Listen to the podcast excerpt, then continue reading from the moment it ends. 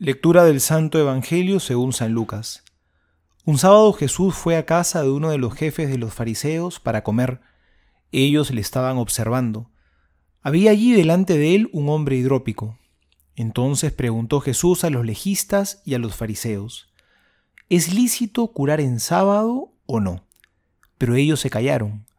Entonces le tomó, le curó y lo despidió. Y a ellos les dijo, ¿A quién de vosotros se le cae un hijo o un buey a un pozo en día de sábado y no lo saca al momento? Y no pudieron replicar a esto. Palabra del Señor, gloria a ti, Señor Jesús. Hoy este fariseo, después de todas las críticas que Jesús les ha dirigido este último tiempo, lo invita a cenar. Pero invitar a Jesús a que entre a tu casa no es tan sencillo, trae consecuencias, porque Jesús siempre trae una luz, pero a veces esta luz incomoda. Si le abres la puerta de tu casa al Señor, tienes que saber que Él va a entrar y ya no va a ser lo mismo. Dios nos transforma, Él nos mueve el piso, nos invita a la conversión.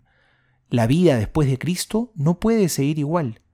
Por eso a veces Jesús incomoda. Y eso sucede el día de hoy. El fariseo lo invita a su casa y Jesús lo cuestiona hasta el fondo, con lo más importante. ¿Cuánto vives la caridad? ¿Cuánto ayudas al hermano necesitado?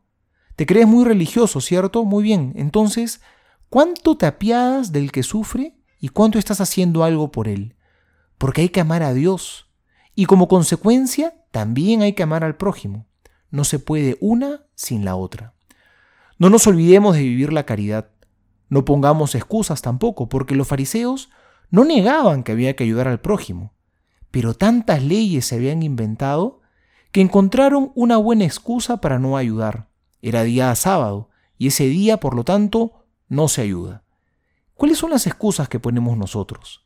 ¿Qué justificaciones ponemos para no ser solidarios y generosos con el hermano que te necesita, con el que vive incluso bajo tu mismo techo, con el que tienes a tu costado? Seamos entonces como Jesús, dejémoslo entrar y que Él nos transforme la vida.